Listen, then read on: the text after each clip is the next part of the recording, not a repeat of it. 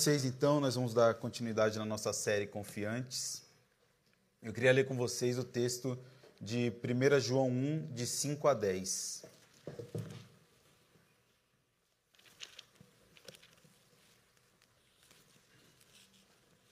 Primeira carta de João, capítulo 1, versículo de 5 a 10. A palavra de Deus nos diz assim: A mensagem que, deles ouvi, que dele ouvimos e que anunciamos a vocês é esta: Deus é luz e não há nele treva nenhuma. Se dissermos que mantemos comunhão com ele e andarmos nas trevas, mentimos e não praticamos a verdade. Se andarmos na luz, como ele está na luz, mantemos comunhão uns com os outros. E o sangue de Jesus, seu Filho, nos purifica de todo pecado. Se dissermos que não temos pecado nenhum, a nós mesmos é, enganamos e a verdade não está em nós. Se confessarmos os nossos pecados, Ele é fiel e justo para nos perdoar os pecados e nos purificar de toda injustiça.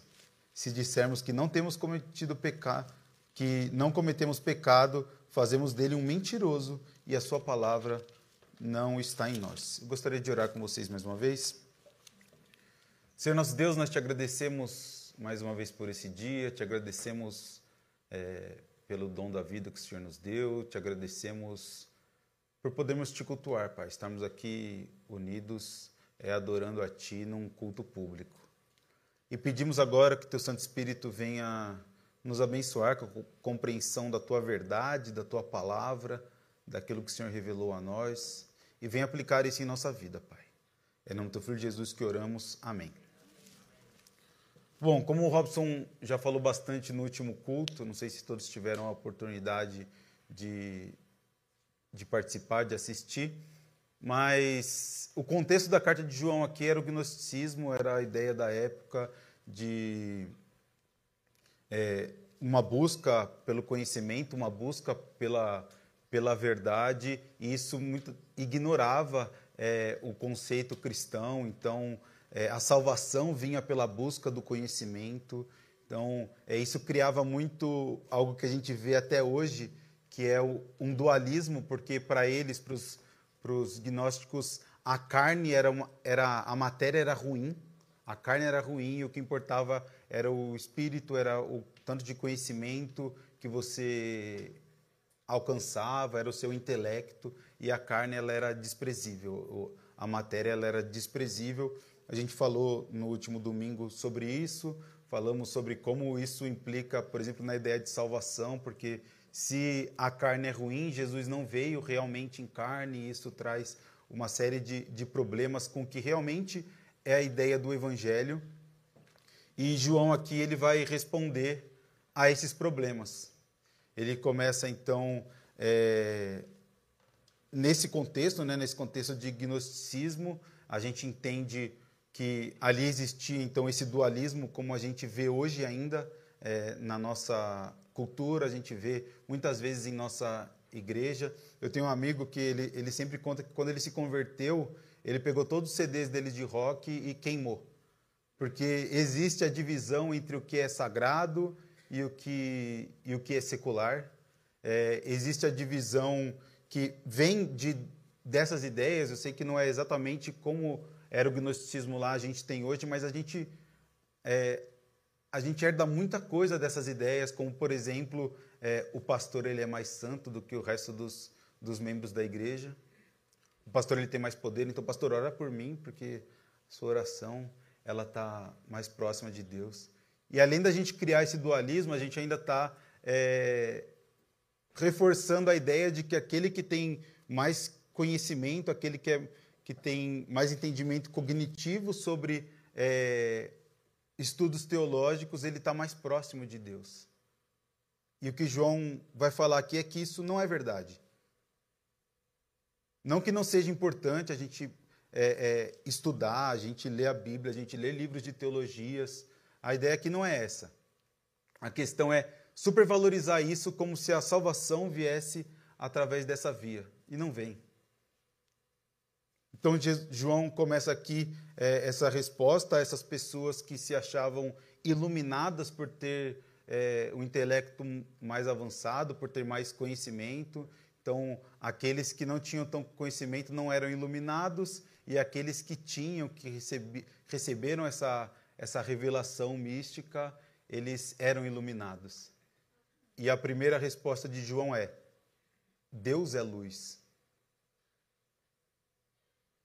Ele vai responder essas ideias gnósticas ali, falando que, respondendo que Deus é a luz e que essa luz ela se reflete na nossa comunhão com Deus, ela se reflete na nossa confissão, na nossa confissão de pecados, na nossa confissão de fé, e ela se reflete na nossa vida prática.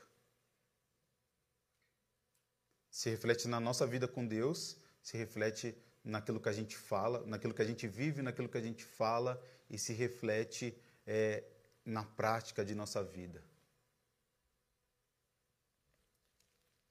Então, primeiro ele começa dizendo que a mensagem que o próprio Cristo entregou é que Deus é luz.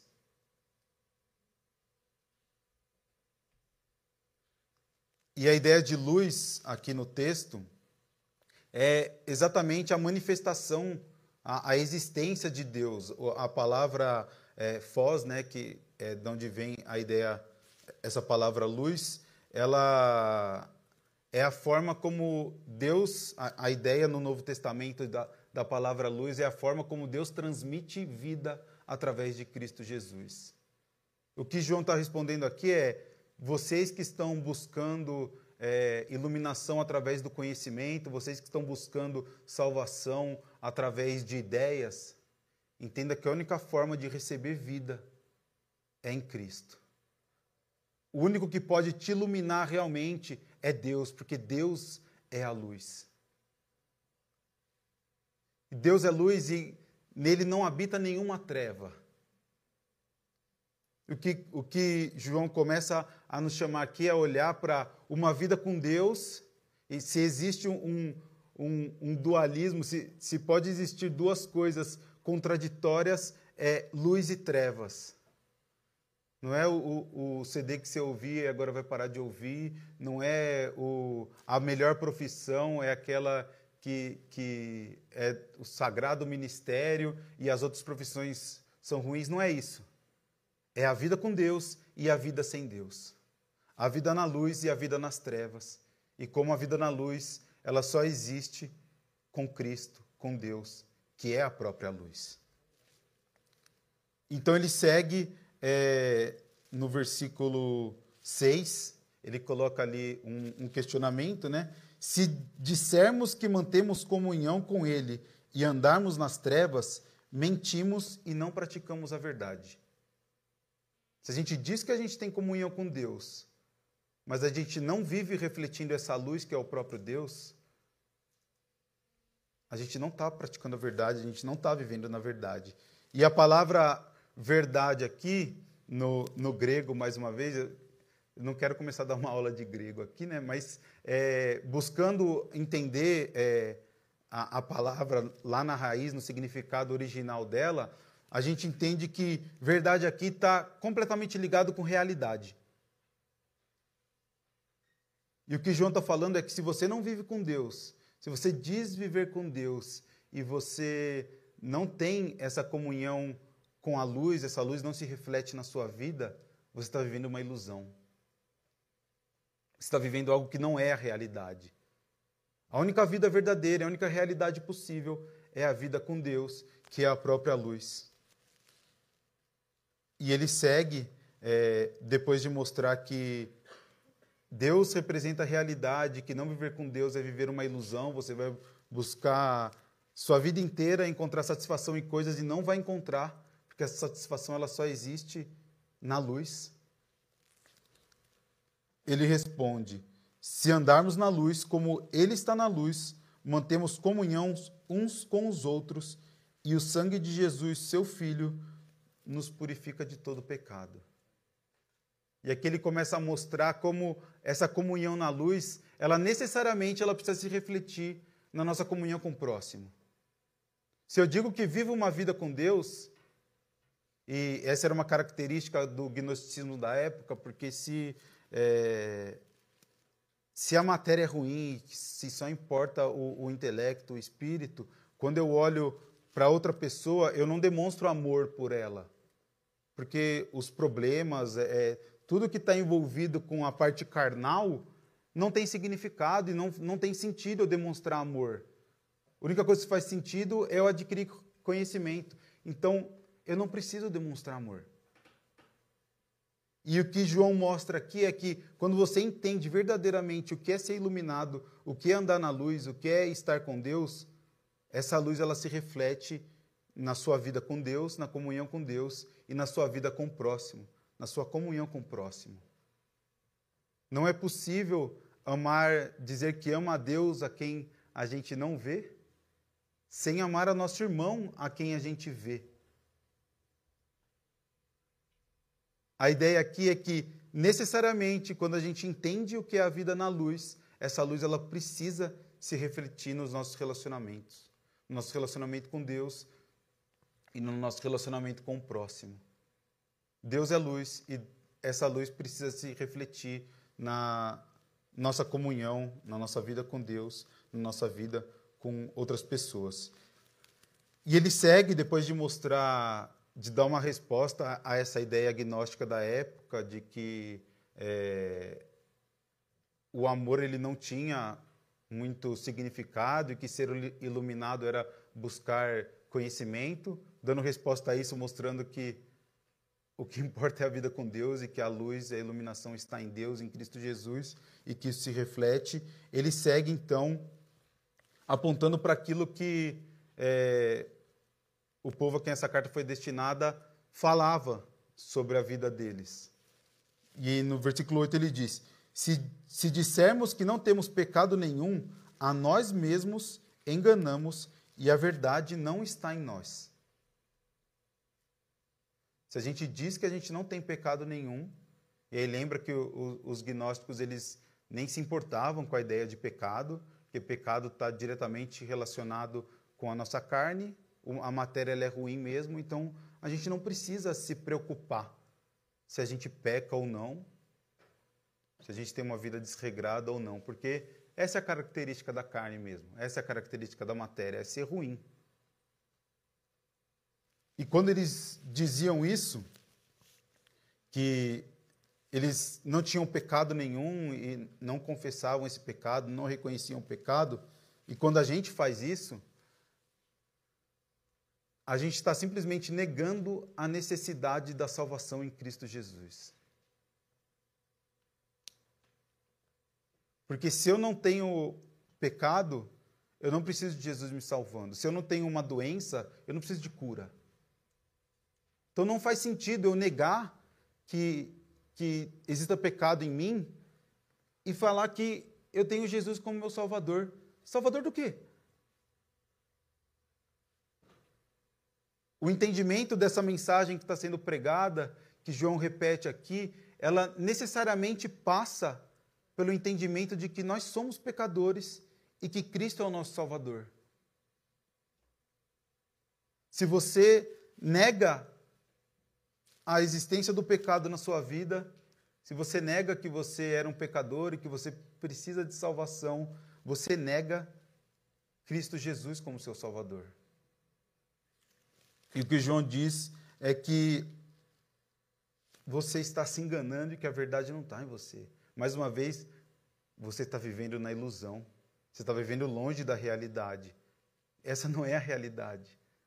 A realidade da mensagem que está sendo pregada, que ele diz que o próprio Jesus ensinou e que agora ele repetia para eles, de que Deus é luz. Essa mensagem ela passa pela ideia de que Deus nos criou Deus nos criou para uma vida verdadeira com Ele, para uma vida é, em harmonia com Deus. E a gente normalmente a gente divide a história do Evangelho de forma didática em quatro capítulos. O primeiro é a criação e o segundo é a queda. Criação, queda, resgate e a restauração final. Quando a gente tira o segundo capítulo, não faz sentido você ir para o terceiro e quarto. Porque não há necessidade de resgate para quem não precisa de socorro. não há necessidade de remédio para aquele que não está doente. Se você nega, se você entende que na sua vida é, não é necessário pensar o que é certo, o que é errado, o que é a vontade de Deus, o que não é, se existe pecado ou não, você está negando a necessidade de Cristo Jesus em sua vida, a realidade daquilo que Cristo fez por nós. Mas existe solução para isso.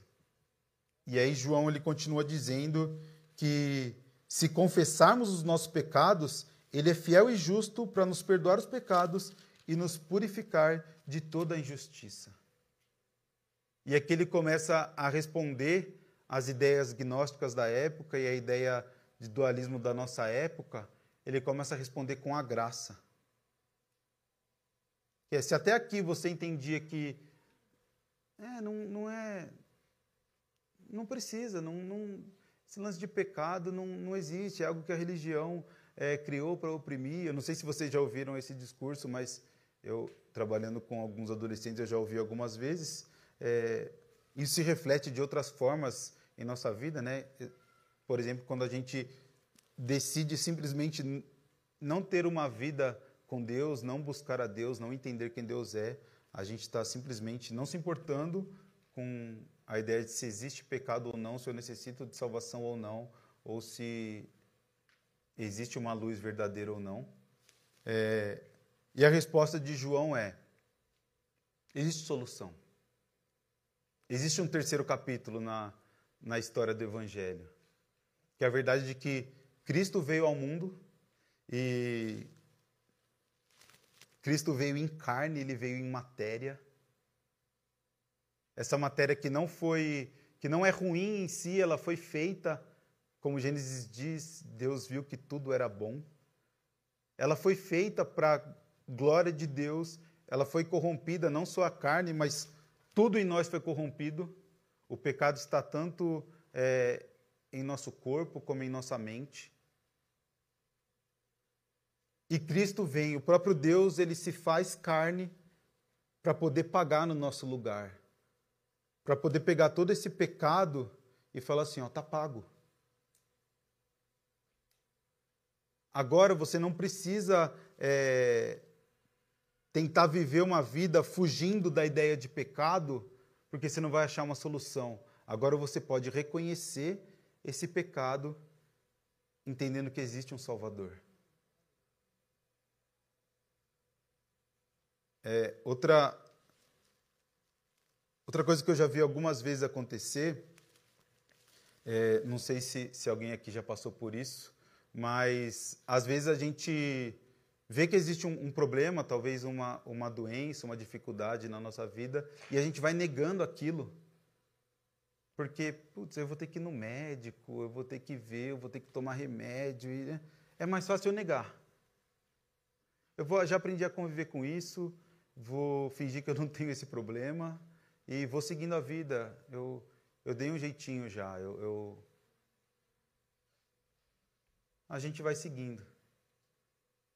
Por conta da dificuldade que a gente teria é, para tratar aquilo, a gente muitas vezes nega. E o que Cristo vem apresentar é: você não precisa disso. O remédio está aqui já, a solução está aqui. Sou eu. Eu morri e eu ressuscitei, e minha ressurreição te dá vida agora. E aí João diz: se você confessar o seu pecado, se você entender que é, todo o seu ser, como sua carne, como seu espírito, eles são, eles foram corrompidos pelo pecado e eles não têm é, a natureza de seguir para Deus e sim pro pecado. Se você confessar isso, existe uma solução. Seus pecados serão perdoados. Porque Cristo já morreu na cruz, porque Cristo ressuscitou e porque Cristo nos dá uma vida verdadeira hoje. E a luz de Deus, então, ela tem que se refletir no nosso entendimento da nossa vida, de quem nós somos e de quem Cristo é para nós.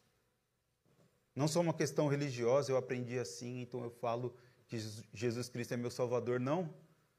É entendendo que existe um propósito para a minha vida, existe uma necessidade a partir do pecado e existe uma solução em Cristo Jesus. E se você fala que anda na luz, mas na realidade essa luz não se reflete na sua vida, é porque provavelmente você não anda na luz. É o que ele diz no versículo 10. Ele vai dizer: Se dissermos que não cometemos pecado, fazemos dele um mentiroso e a sua palavra não está em nós.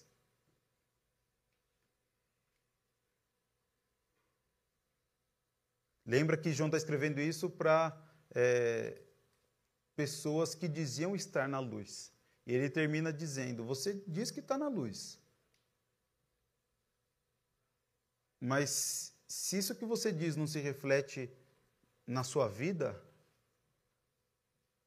ele diz aqui que fazemos de Deus um mentiroso, né? Porque o próprio Deus diz, é, não só, acho que o mais conhecido é Romanos 3, né? Quando diz que todos pecaram e carecem da glória de Deus, mas na revelação bíblica toda, Deus mostra o pecado.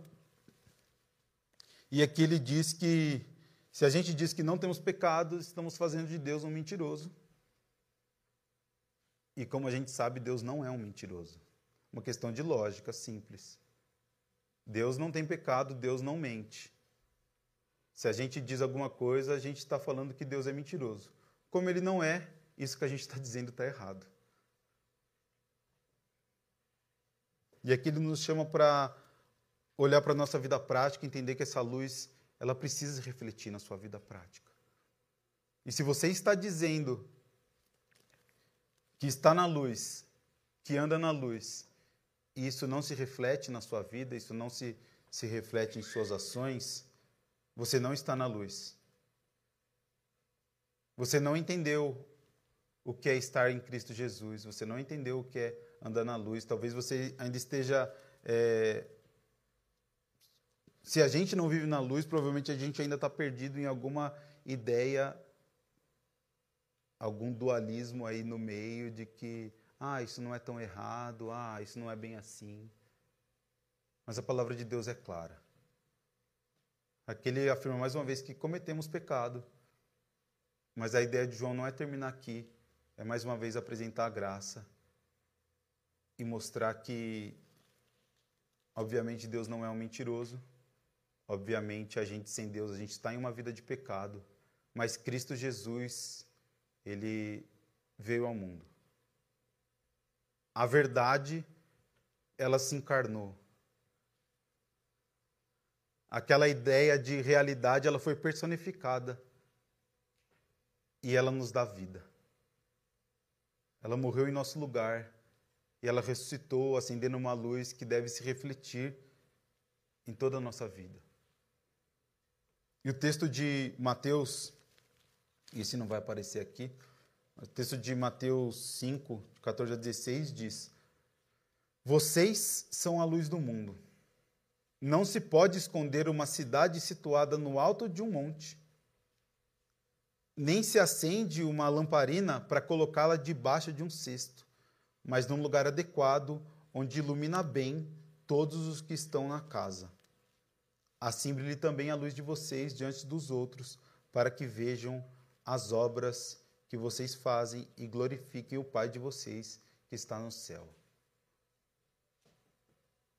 Deus é luz e nós, como filhos de Deus em Cristo Jesus, nós somos chamados a refletir essa luz.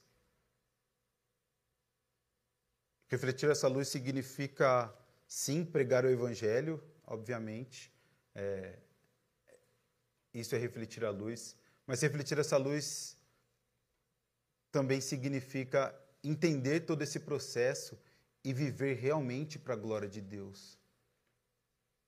Parar de, de só é, valorizar o que parece ser sagrado e começar a entender que a luz, que é Deus, ela se reflete em tudo.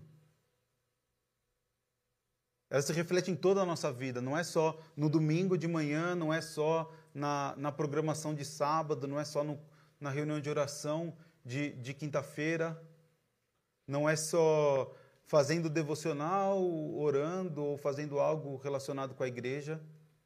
Vamos lá, tudo isso é muito importante, mas não é só isso. é no seu trabalho.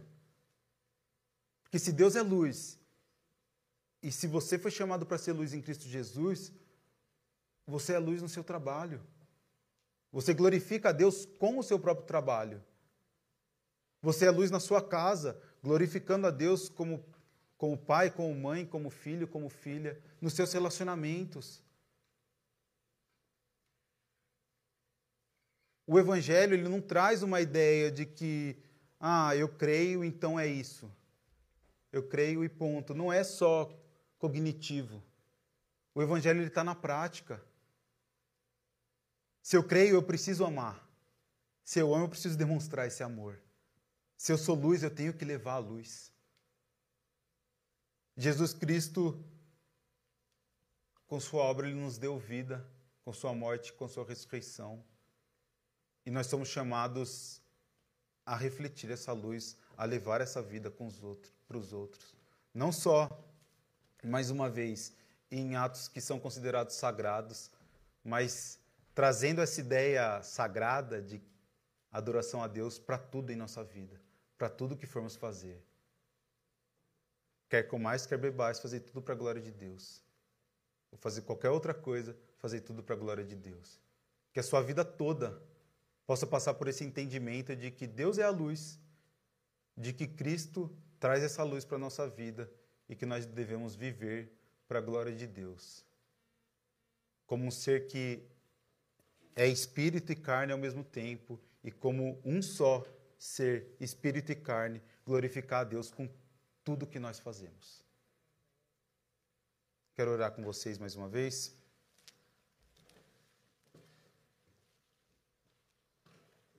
Senhor nosso Deus, nós te agradecemos, Pai.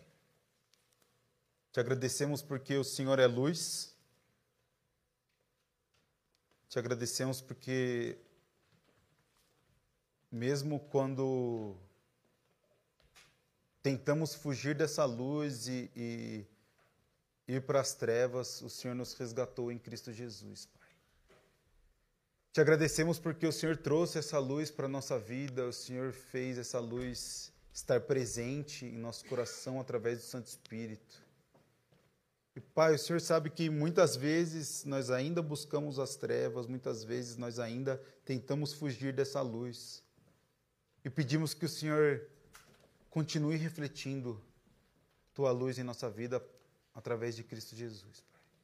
Que nossa, luz, que nossa vida possa ser para honra e para glória do teu nome em tudo que fizermos, seja aqui na igreja, é, tendo prazer nisso que fazemos aqui, mas fora daqui também, tendo prazer nas coisas que fazemos, entendendo que tudo é para a glória, para a honra do teu nome, que a tua luz se reflita de forma prática em nossa vida, no amor a ti, no amor ao próximo, em tudo que fizermos. Em nome do filho Jesus que oramos. Amém.